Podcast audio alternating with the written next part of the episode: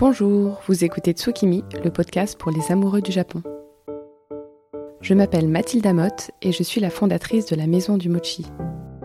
Sur ce podcast, écrit à plusieurs mains avec les membres de l'équipe de la Maison du Mochi, nous partageons notre passion pour le Japon et sa culture, rythmée par la nature et les saisons. Tsukimi est un podcast que nous publions deux fois par mois, où nous suivons sur une année le calendrier traditionnel japonais en explorant les rituels et thématiques qui y sont liés. Pour chaque épisode, vous trouverez les liens et informations complémentaires sur la page magazine de notre site lamaisondumochi.fr. Bonne écoute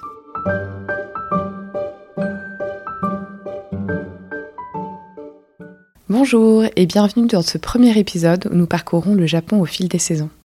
En ce début de mois d'octobre, nous allons plonger dans l'automne à la japonaise sa passion pour le rougeoiement des arbres et sa météo des feuilles. Mais tout d'abord, permettez-moi de vous présenter le calendrier traditionnel japonais.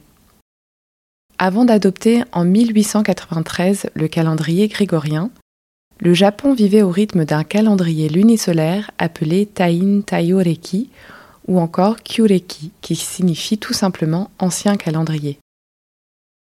Importé de Chine, ce calendrier se base à la fois sur les cycles de la Lune et sur ceux du Soleil. Il se divise en quatre saisons, comme le calendrier grégorien, à ceci près qu'elles n'arrivent pas tout à fait au même moment, comme par exemple l'automne qui commence le 7 août. Ces saisons sont ensuite divisées en six périodes que l'on appelle seki, ce qui nous donne au total 24 seki dans une année.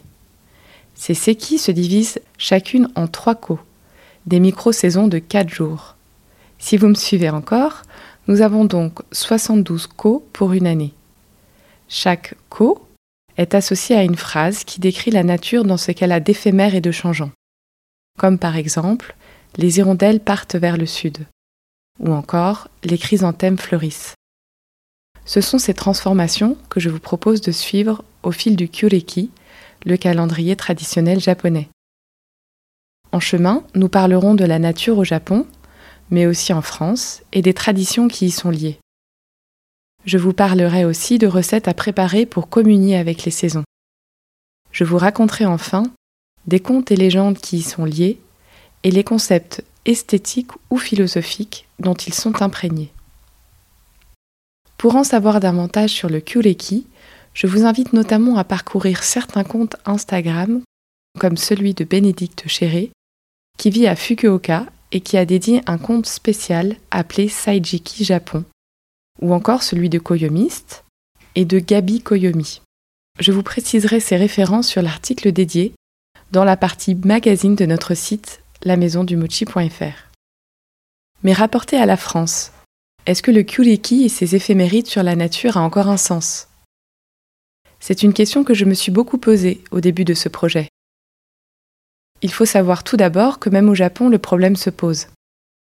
En effet, le calendrier ayant été hérité de la Chine, et la géographie du Japon étant tout en longueur, il arrive qu'il soit en décalage avec son climat. C'est le cas par exemple du Ko 23. Les cartames fleurissent en abondance du 26 au 30 mai. Pour ceux qui ne connaissaient pas comme moi, les cartames sont des fleurs qui ont l'allure de pompons jaune-orangé, on les cultive notamment pour leurs propriétés colorantes. Or, la saison des cartames au Japon est plus tardive et arrive plutôt à la fin du mois de juin. Toutefois, ce qui prime dans le Kyureki, c'est le passage des quatre saisons et les changements de la flore et de la nature. Or, la France comme le Japon, bien que situés de l'autre côté de la planète, sont tous deux des pays fortement marqués par les saisons et ses variations. En partant du principe que de toute façon la nature étant infiniment changeante, une année ne ressemblant pas à une autre, il serait absurde de considérer le Kyureki comme un éphéméride à suivre à la lettre. Bien davantage, je vous propose de le prendre comme un guide permettant d'apprécier les changements de la nature, avec la possibilité, pourquoi pas, de l'enrichir de nos propres observations. Maintenant que je vous ai présenté le Kyureki, passons à ce qui se passe en octobre. Nous avons pour ce mois-ci trois seki. Souvenez-vous, la seki est cette période qui englobe trois ko, soit 12 jours. On finit d'abord Shubun, l'équinoxe d'automne, puis on passe à Kanro, la rosée froide, et enfin Soko, qui annonce la tombée du gel. Je vous mettrai précisément pour chaque épisode toutes les appellations des saisons et micro-saisons en version japonaise et traduite dans l'article dédié de la rubrique magazine sur notre site lamaisondumochi.fr. Mais voici les grandes lignes de ce que le Kyureki nous promet pour octobre. Tout d'abord, pendant ce mois-ci, on parle pas mal d'insectes. Pour le plus grand déplaisir des entomophobes, les personnes ayant la phobie des insectes.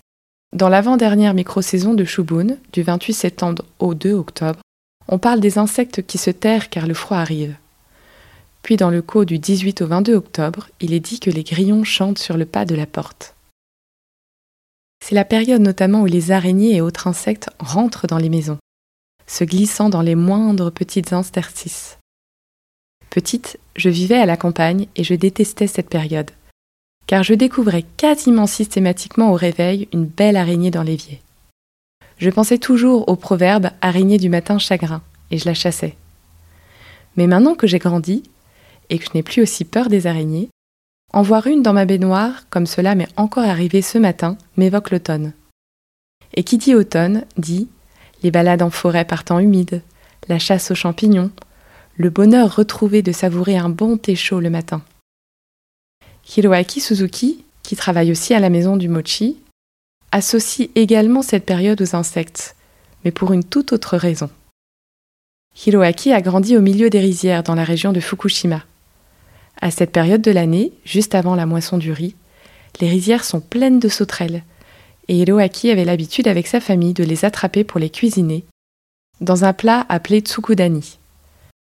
C'est un type de plat à base de sauce soja et de sucre, qui se conserve longtemps et s'utilise comme un condiment pour accompagner le riz. Mais rassurez-vous, ce n'est pas la recette que je vous proposerai en fin de podcast. Le mois d'octobre marque aussi au Japon la moisson du riz. La dernière micro-saison de Shubun, du 3 au 7 octobre, annonce que l'eau des rizières est drainée. Le riz, introduit au IIIe siècle avant Jésus-Christ, jouit au Japon d'un statut exceptionnel. C'est un aliment mythique qui, dans les contes fondateurs, aurait été offert aux humains par les dieux. En voici l'une des légendes qui se raconte au sujet de ce don. Il y a longtemps, au-dessus de notre monde, il y avait le monde d'un dieu et l'enfant de celui-ci. Le nom de cet enfant était Niniji no Mikoto, ou plus simplement Niniji.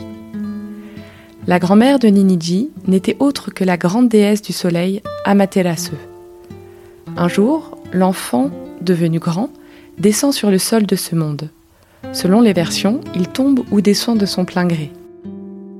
On dit qu'il serait arrivé sur le mont Takachiho, tout au sud de Kyushu, près de Kagoshima. Amaterasu donna alors le riz à son petit-fils, en lui demandant de le planter dans le monde entier. Ce que fit Niniji. Niniji fit bien plus encore puisqu'il fonda aussi une famille et est considéré comme l'arrière-grand-père du premier empereur, Jinmu Tenno.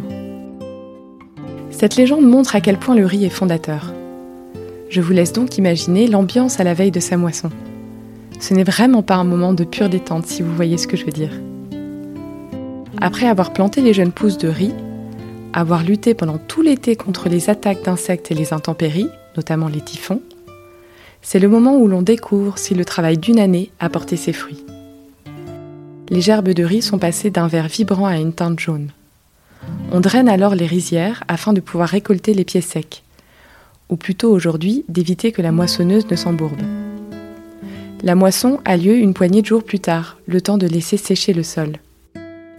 Le riz, enveloppé de sa péricarpe, est trié, tandis que la paille est séchée sur place et tressée pendant l'hiver pour fabriquer de magnifiques objets décoratifs ou votifs. Cet art est souvent pratiqué par les fermiers eux-mêmes. On le nomme warazaiku. On tresse notamment les shimenawa, ces cordes destinées au temple shinto. C'est un art magnifique et très ancien dont nous aurons l'occasion de reparler. Mais poursuivons notre exploration du Kyureki. Dans la séquie suivante, intitulée Rosée froide, du 8 au 22 octobre, on annonce le retour des oies sauvages. Celles-ci reviennent passer l'hiver au Japon, après avoir passé l'été dans les terres du Nord en Sibérie. C'est la période où l'on voit aussi en France ces vols de plusieurs douzaines d'oies traverser le ciel en formation serrée, échangeant des cris à mesure de leur avancée.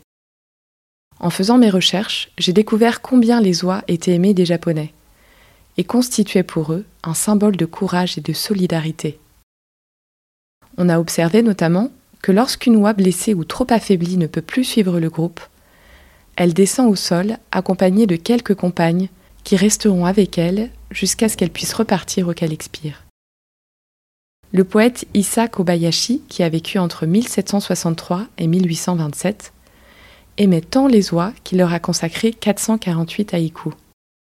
En voici l'un d'eux qu'il aurait composé sur le rivage de la baie de Mutsu dans la préfecture d'Aomori, tout au nord de l'île de Honshu. Dès aujourd'hui, les oies, vous voici japonaises. Reposez-vous bien.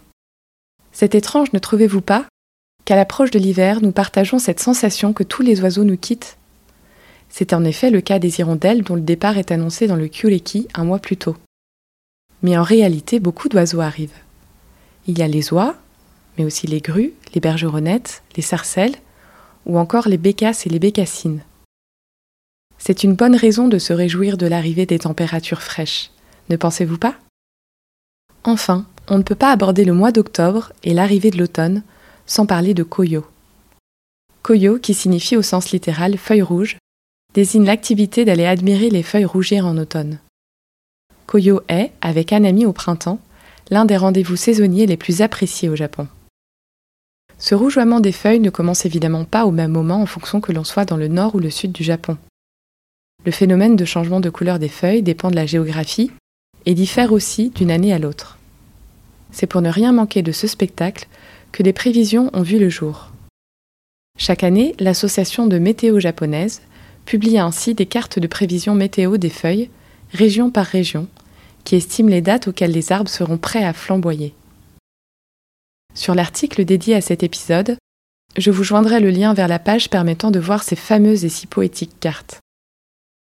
De manière générale, on peut tout de même dire que la saison de Koyo commence début octobre sur l'île d'Hokkaido, puis se poursuit en octobre-novembre dans les régions de Tokyo et de Kyoto, pour terminer en beauté sur l'île de Kyushu fin novembre. C'est somme toute assez analogue de ce qui se passe en France entre le nord et le sud. Les arbres vedettes de Koyo sont le ginkgo, appelé icho, et l'érable, appelé momiji. En l'espace de quelques semaines, leurs feuilles virent respectivement au jaune doré et au rouge vif avant de tomber. Je me souviens notamment lorsque je vivais à Tokyo, être allé admirer une avenue bordée de grands ginkgos taillés en flambeaux. Pour ceux qui ne connaissent pas bien, le ginkgo est un arbre surnommé l'arbre aux 40 écus, car ses feuilles en forme d'éventail se teintent d'un magnifique jaune d'or en automne. La vision de cette avenue bordée de ces centaines d'arbres jaunes vifs, se découpant dans le ciel bleu, était à couper le souffle. C'était complètement irréel, et je me souviens précisément avoir eu la sensation de changer de dimension, d'être comme dans un décor de film tant le paysage était parfait. Durant cette période spectaculaire, une coutume consiste à partir en quête des plus belles nuances de feuilles. Cette pratique populaire au Japon depuis des siècles porte le nom de momijigari, qui signifie chasse aux feuilles rouges. Elle est aujourd'hui aussi prisée des Japonais que des touristes, et je dois dire que personnellement, si je devais choisir un moment pour visiter le Japon, ce serait celui-ci. Sur la base d'un itinéraire préparé à l'avance, Momijigari consiste à aller contempler, se promener et prendre des photos dans les plus beaux lieux de Koyo. Les sanctuaires et les parcs en particulier sont des endroits privilégiés de ces quêtes. Mais sans forcément aller jusqu'au Japon. Pourquoi ne pas établir autour de nous notre propre carte de Koyo? Avec des érables et des ginkgos, mais aussi des chênes et leurs feuillages mordorés, des charmes aux feuilles jaunes dentelées, ou encore des fougères qui forment un merveilleux tapis cuivré. Peut-être pensez-vous déjà à un ou deux endroits qui vous avaient coupé le souffle par sa beauté automnale? Pour ce mois d'octobre, je vous propose donc de faire votre propre carnet d'adresses de Koyo. Listez sur un fichier dédié, dans un carnet ou une fiche, les plus jolis endroits dont vous vous souvenez, et aussi ceux que vous allez repérer en chemin cette année. Ainsi, vous vous constituerez une carte au trésor d'automne, qui s'enrichira d'année en année. Pour les Parisiens, que diriez-vous de mettre en commun nos connaissances? S'il serait compliqué pour nous d'établir une carte Coyo de toute la France, pour Paris cela semble plus faisable. Je vous propose donc de nous écrire via notre page Instagram La Maison du Mochi vos adresses parisiennes spéciales Koyo. Des plus évidentes aux plus confidentielles, nous les noterons et établirons une carte de Paris Koyo dans un article dédié que vous pourrez consulter quand vous le souhaitez. On compte sur vous pour repérer tous les bons spots de la capitale. Et enfin, pour terminer, je vous propose une recette de saison, celle d'un grand classique du sucré à la japonaise, les mitarashi dango. Ce sont des boulettes de mochi montées en brochettes, grillées puis laquées dans une sauce sucrée salée à base de sauce soja, appelée sauce mitarashi. Pour les Japonais, c'est une douceur régressive, un incontournable de la street food traditionnelle. Avec leur saveur ronde et pleine d'umami, et cette sauce couleur d'ambre, les mitarashi dango s'accordent à la perfection à la saison. Vous trouverez tous les détails de la recette sur l'article consacré à l'épisode, mais voici dans les grandes lignes comment les préparer. On commence par préparer cette fameuse sauce mitarashi. Dans une petite casserole, on mélange de l'eau, de la fécule de maïs, du sucre, de la sauce soja et du mirin, qui est un saké doux essentiellement utilisé pour la cuisine.